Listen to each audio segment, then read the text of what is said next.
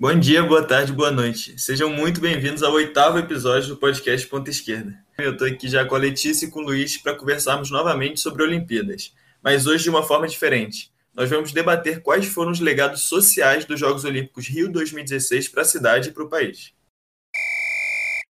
Como nós já falamos um pouco na semana passada, a Olimpíada é um dos principais eventos esportivos do mundo, né? E eu digo isso não só pelo esporte em si, mas por tudo que vem junto, né? Com o turismo, a visibilidade, o investimento, enfim. E aí eu já quero lançar para você, Letícia, o seguinte debate. Antes do evento principal, o grande evento é a escolha da sede, né? Quando uma cidade se torna sede, quais são as expectativas que vêm com essa escolha? Oi, gente, bom dia, boa tarde, boa noite. Exatamente, Tomás. Quando uma cidade ela é escolhida para sediar uma Olimpíada, a gente sabe que vai ter uma melhora absurda em questão de infraestrutura, de, enfim, investimentos mesmo, né, em obras de, dos mais diversos setores, sabe, naquela cidade. Então é sempre importante para uma cidade é, sediar uma Olimpíada. E é importante que esse legado fique depois para a cidade, sabe? Não seja só uma coisa para gringo ver, né, nesse sentido. Hum. Como a gente recebe, né, pessoas dos mais diversos, das mais diversas delegações, enfim, nações, é lógico que precisa ter uma infraestrutura em questão de transporte, né, transporte público. Tem que ter, por exemplo, enfim, mobilidade urbana, tem que ter saneamento, tem que ter as arenas, né? Então, assim, são obras dos mais diversos setores. E aí, por exemplo, é, a gente pode falar das Olimpíadas de Tóquio, que vão acontecer aí em torno de 60 dias e tem essa expectativa de ser uma das Olimpíadas mais modernas. E isso para a cidade é super interessante, sabe? Para ter esse legado de ser uma cidade moderna, uma cidade que realmente tem uma boa infraestrutura e obras públicas, assim, que vão beneficiar não só as pessoas que vão, os turistas, enfim, mas quem mora na própria cidade, né? E, assim, as Olimpíadas do Rio de 2016 foi um evento que trouxe, lógico, muita manifestação, né? Como a gente sabe, mas também uma esperança para a cidade em termos de investimento mesmo, e principalmente para quem é do esporte, né? De esperar que finalmente passassem a valorizar o esporte em nível, assim, mais nacional mesmo. Investir em esporte, porque agora ia ter arena, ia ter tudo, né? E infelizmente não foi o que aconteceu, né? É, infelizmente não aconteceu, e essa expectativa, como você falou, dos atletas e da população em geral, assim, mas também muita promessa, né, do, do país e do Comitê Olímpico Brasileiro também em relação ao que poderia ser feito durante o Rio 2016 e após isso, né. O Luiz pode falar um pouco mais, mas o comitê ele deve seguir umas promessas internacionais junto ao Comitê Olímpico Internacional, certo? É, então, é, primeiramente, bom dia, boa tarde, boa noite para todo mundo que está escutando a gente. É, acho que voltando na parte das promessas, a principal promessa, acho que a promessa base, entre aspas, era de que os Jogos Olímpicos, eles não custariam tanto dinheiro, né? Porque o orçamento foi de 38 bilhões, então não era para ter sido assim. Era para ter sido gasto menos dinheiro e para, acho que a melhoria a gente não tem do que reclamar. Vocês sabem mais do que eu, vocês são daí, mas as promessas eram de é, melhorar a mobilidade urbana, recuperar áreas degradadas melhorar o saneamento. Eu separei aqui uma nota que foi emitida pelo, pela Prefeitura do Rio na época da candidatura e fala que alguns exemplos de políticas públicas que poderiam ser beneficiadas com a vitória é justamente isso: é mobilidade, melhoria da mobilidade urbana, a recuperação de áreas degradadas, principalmente a região portuária, é, o combate a enchentes e ampliação do saneamento. Para final, eles finalizam a nota com a seguinte frase: os jogos poderiam ajudar a reduzir distâncias geográficas e sociais e tornar a cidade e suas diferentes regiões mais integradas. A gente vai discutir mais para frente que foi exatamente o oposto disso que aconteceu, né? É, mas é, é isso, assim, a gente não pode negar que foram investimentos, assim, muito importantes para a cidade, né? A gente pode falar do metrô, do BRT, do VLT, né? Que são, enfim, meios de transporte. É, mas, assim, a questão é a falta de manutenção. É, realmente, na época, estava funcionando tudo, enfim, os investimentos em arenas foram criados, é, complexos esportivos, enfim, arenas gigantes, vilas olímpicas. E, assim, planejamento, né, o que eles planejaram fazer, a gente não tem do que reclamar. O problema é que não ficou legado, né? Ficou um largado, tipo... É. Não tem o legado olímpico, sabe? Tipo, a gente pode falar da água, que é a autoridade de governança do legado olímpico, que ela foi extinta em junho de 2019, né?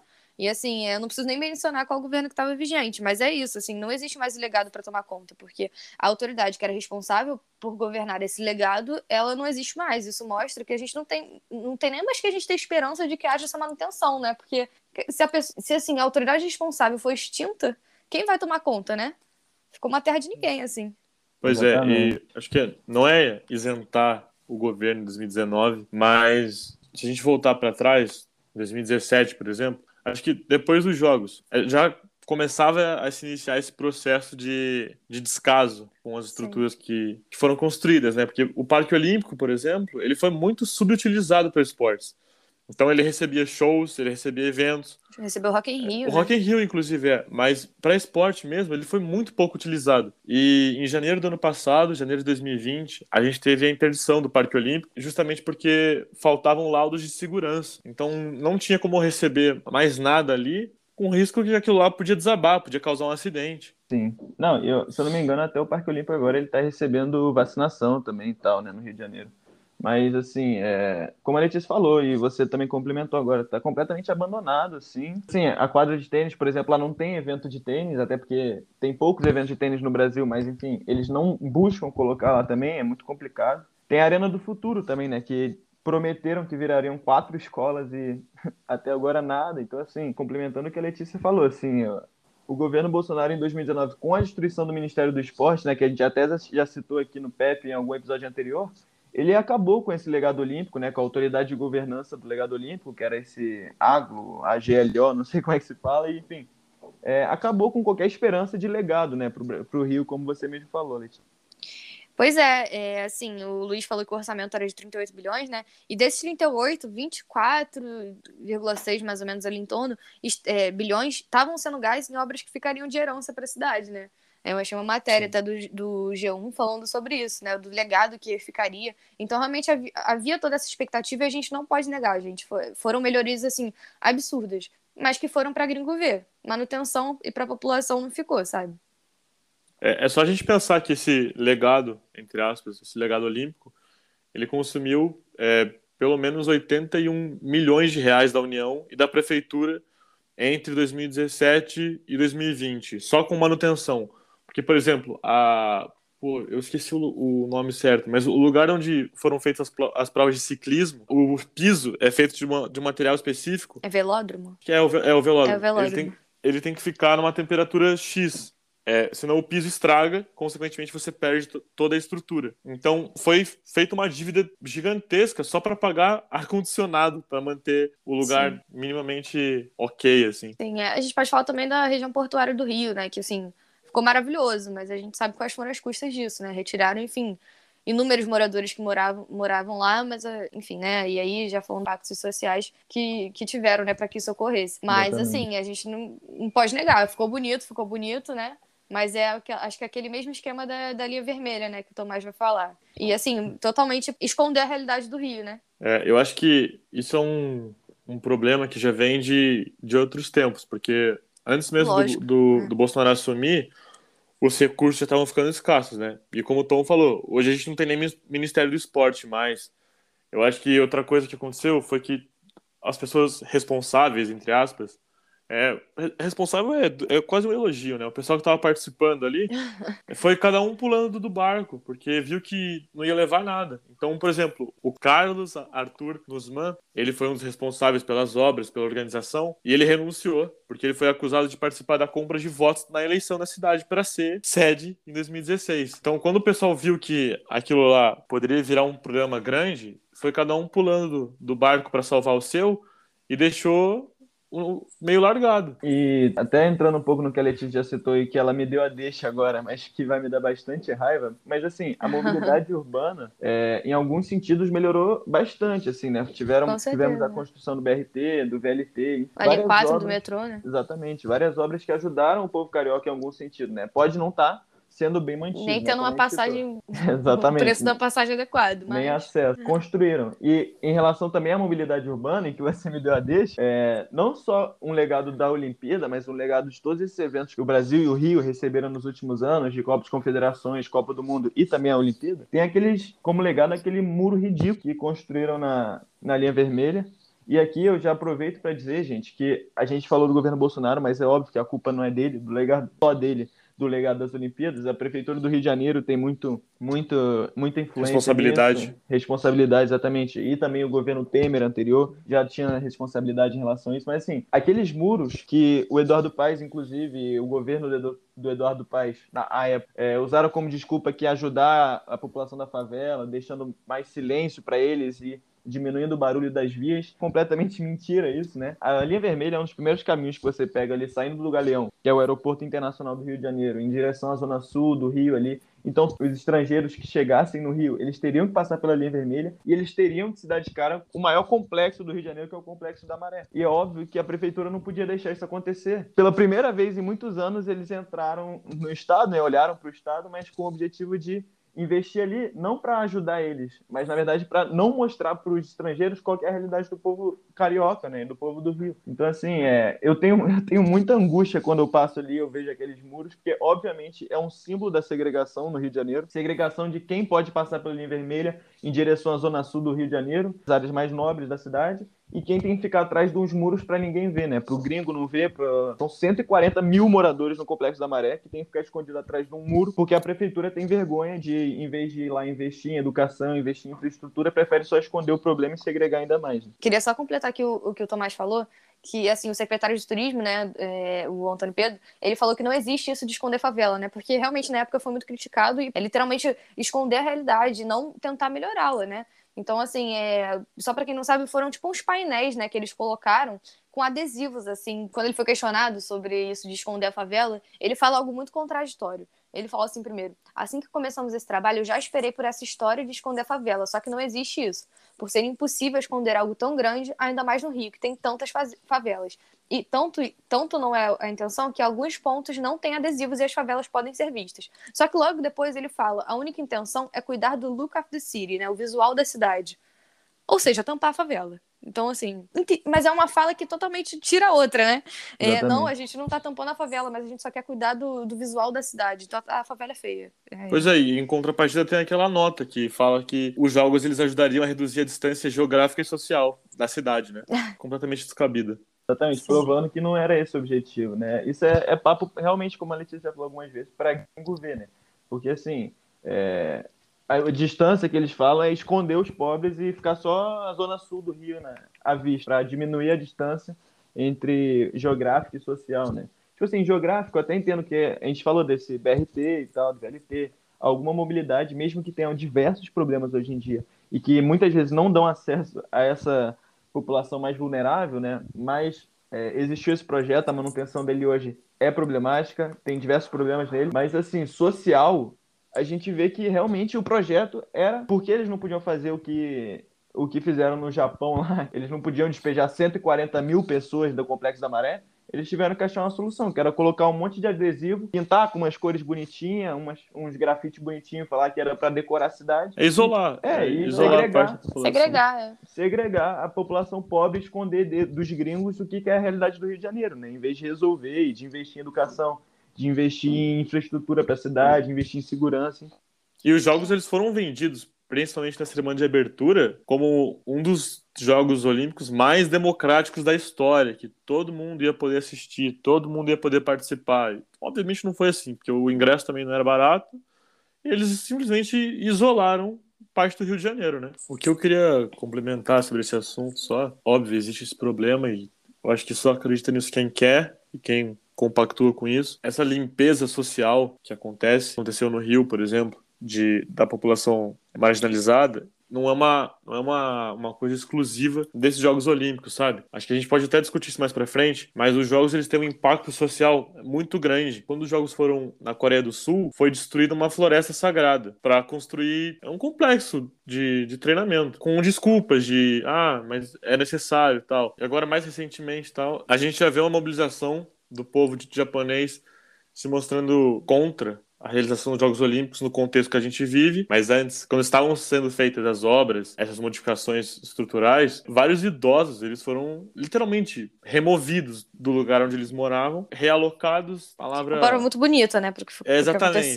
não retrata. É, mas a, a pessoa foi literalmente tirada da casa dela para é. que um interesse é, comercial e econômico fosse. É o dinheiro acima da vida, né, gente? Capitalismo. Exatamente.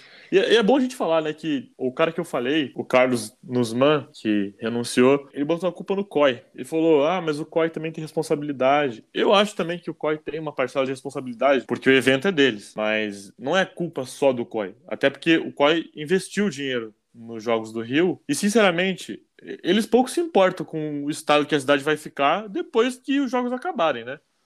Porque eles vão, eles vão usar a cidade como palco para o evento deles, e depois dane-se, o resto é marketing, não é? Eles não vão se importar muito. Eles vão se preocupar com a próxima já. É, e falando até da abertura dos Jogos Olímpicos, né, uma parada que teve muito forte assim no evento e que foi propaganda para os gringos e para a comunidade internacional foi a floresta dos atletas, né? A gente viu na abertura das Olimpíadas em 2016 todos os atletas indo lá botando a semente de várias várias é, espécies de árvores e de plantas e aí que seriam plantadas e seriam expostas na abertura dos Jogos Olímpicos de Tóquio, mas isso na verdade enfim, deu vários problemas nessa floresta dos atletas e, mais uma vez, não se seguiu como foi prometido.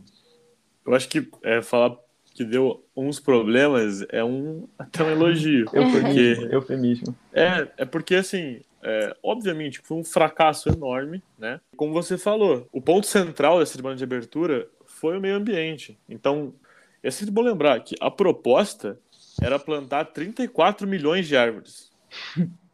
foram plantadas 11 Alguém mil viu árvores. alguma árvore? foram plantadas 11 mil árvores, eram para ser 34 milhões.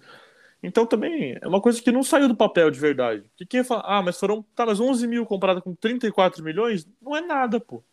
É igual a, a escola que o Tom falou. É, a Arena do Futuro, que recebeu os jogos de handball, ela ia ser desmontada. Handball. Americana. O cara é gringo, pô. É isso. ela ia ser desmontada e ia ser aproveitada a estrutura base para serem construídas quatro escolas. E a Arena do Futuro tá lá ainda, né? É, É. não foi Então, feito nada. É, e é bom a gente lembrar que não é, isso não foi uma, uma iniciativa voluntária da prefeitura, né? Porque o COI, Comitê Olímpico Internacional, nos anos 90, ele incorporou a linguagem da sustentabilidade. Então, é, para você se candidatar como cidade sede, você tem que se comprometer com o legado ambiental. Uhum. Então, o Rio ele se comprometeu justamente para a Baía de Guanabara, Vamos entrar daqui a pouco nisso. é, e plantar as árvores para compensar a emissão de carbono causada pelos jogos e instalar novas estações de tratamento de água. Justamente, Luiz, falando até sobre a Baía de Guanabara, né? Tinha realmente esse projeto da Bahia Viva, né? Que, assim, quando ele se candidatou, como você falou, ele assumiu um compromisso de tirar 80% do lixo da Baía de Guanabara. Só que eles assumiram que eles não iam conseguir eh, bater esses 80%, que era muito lixo, né? Então, quando eles foram é, escolhidos, né? Eles falaram que iam instalar 17 ecobarreiras, né? Flutuantes, assim, para controlar o fluxo do lixo e 10 ecobarcos para coletar o lixo que interfere ali, né? É, não só na navegação, tá? Porque a Baía de Guanabara também é utilizada para prática de esporte, né? Muitos é, times treinam lá, canoagem. Só que essas barreiras se romperam uma vez e provavelmente se romperam de novo, né? Porque eu nunca mais vi. Então, as embarcações então nem se fala, porque barreira pode ser que tenha passado despercebida. Agora, embarcação, acho difícil. É isso, assim, eu e o Tomás, a gente estuda na UF, pra quem não sabe, a UF tem dois campos que tem a orla, né? Tipo, Uhum. dá a vista justamente na Baía de Guanabara. O, o que eu estudo, principalmente, que é o Graguatá, é literalmente isso, é uma grama e, e na frente é a Baía de Guanabara. E assim, gente, você não precisa nem estar muito perto da orla para você ver a quantidade de lixo que ainda tem, sabe? Não resolveu. É, não, não, honestamente, não me lembro se na época resolveu alguma coisa, mas sei que se resolveu, foi só para gringo ver. É, então, era um grande debate até antes das Olimpíadas. Eu lembro bastante, assim, de, de muito medo na comunidade internacional, dos atletas, das delegações. Falar assim, a gente vai entrar na Baía de Guanabara, realmente. Tipo assim, tem a canoagem, como você falou, mas tem a vela. E era isso, sim, a gente vai entrar na Baía de Guanabara e aí o, o Rio de Janeiro prometeu reduzir a poluição. né? Mas tem dados que estão saindo agora e que eles mostram que é exatamente o contrário que está acontecendo. Então, assim, desde os Jogos Olímpicos de 2016 até o fim de 2019, por exemplo, a poluição da Bahia aumentou 75%. E aí tem até a Eliane Canedo de Freitas, que é uma pesquisadora que há anos que ela pesquisa sobre a Baía de Guanabara, mais de 20 anos, e que ela diz que na Baía de Guanabara são jogados 15 mil litros de esgoto não tratados por segundo.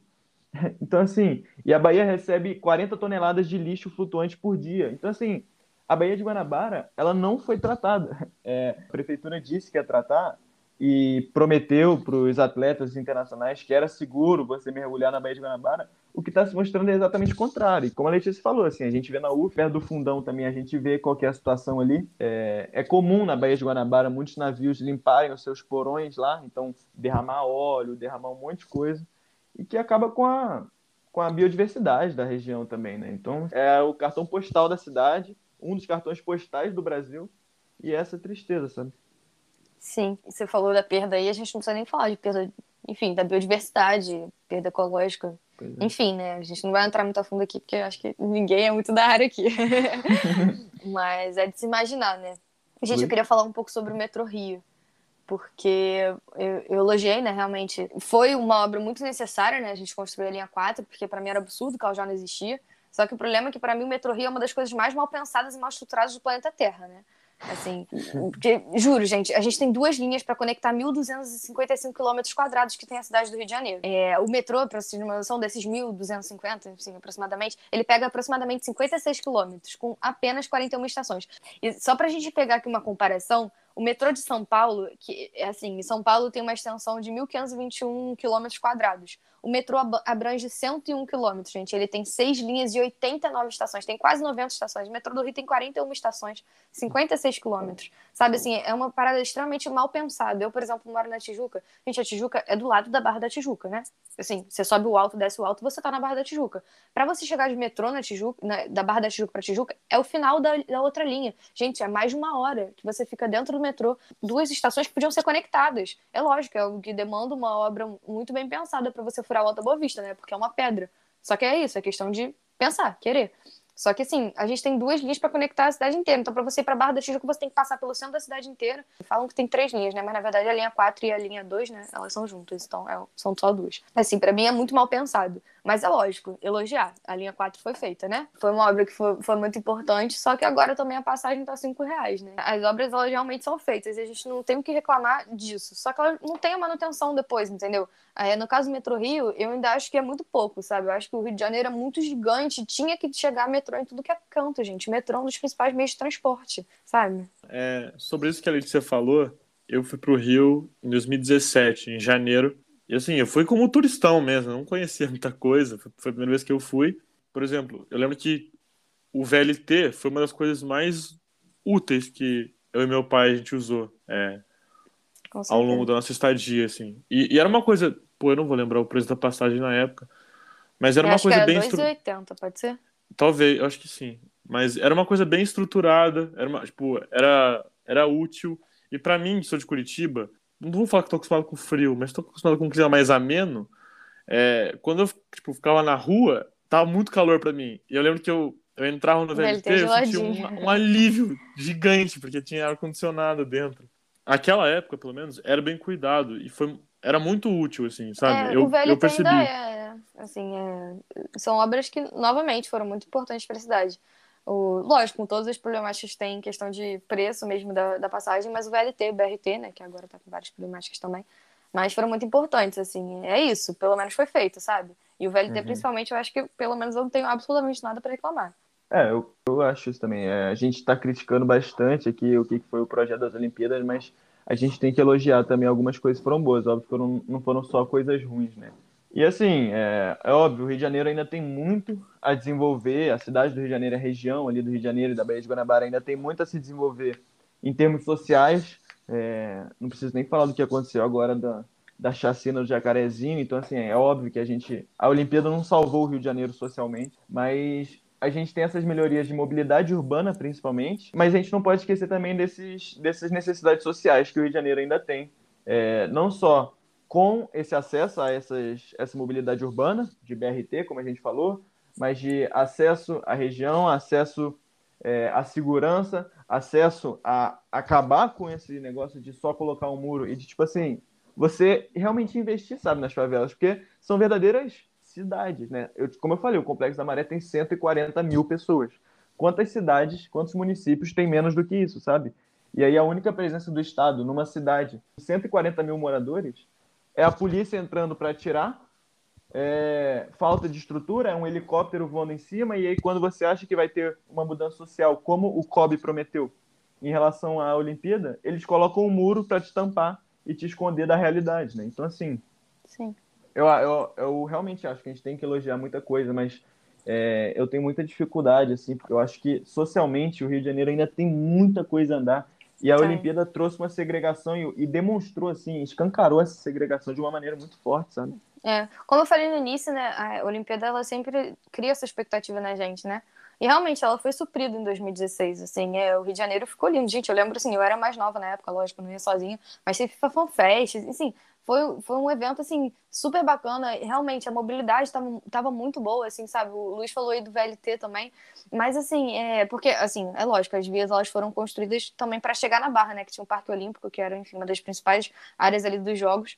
Então, assim, é, não, não tem como negar. O Rio ficou mil vezes melhor. Mas não tem manutenção, então tá tudo largado. E tem todos os problemas sociais que na época ficaram escancarados, né? E que pioraram essa questão social, existia também uma, uma preocupação com a segurança, assim como em todos os outros eventos dessa magnitude, só que no Rio especificamente teve uma, uma aceleração precoce desse processo de policiamento e militarização para que fosse suprida a quantidade estipulada necessária para garantir a segurança. Então, como não foi uma coisa, é, não foi um processo bem pensado e por etapas, várias etapas elas foram puladas e vários profissionais que na época prestaram algum tipo de serviço em relação à segurança, muitos deles não é que eles eram incapacitados, mas é que eles não estavam 100% preparados para atuar do jeito que eles têm que atuar, sabe? Então, isso a gente vê um, um impacto até hoje. Tem muita gente é, despreparada mesmo atuando nessa área de segurança, né?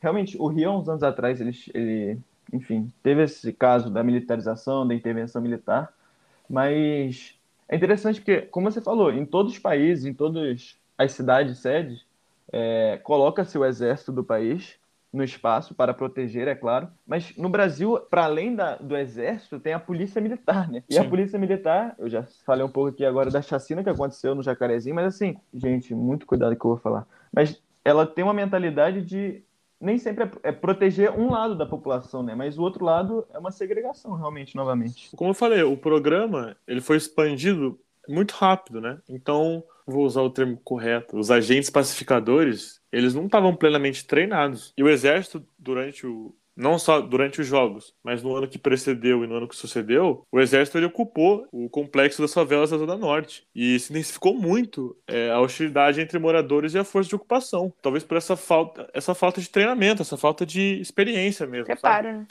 É, de preparo. É literalmente isso. O Rio de Janeiro tem, inclusive, um grande problema né, de segurança pública. É, enfim, não, não só profissionais, como instituições que têm um preparo completamente errado, né? Mas, enfim, acho que isso daria um outro episódio. É um problema histórico, né? É, pois é. é. Então, mas é porque a gente. Eu acho que o legado deixado é que a gente acaba atrelando a pacificação, o cronograma de mega eventos. Uhum. Então, por exemplo, a gente recebeu os Jogos Olímpicos em 2016.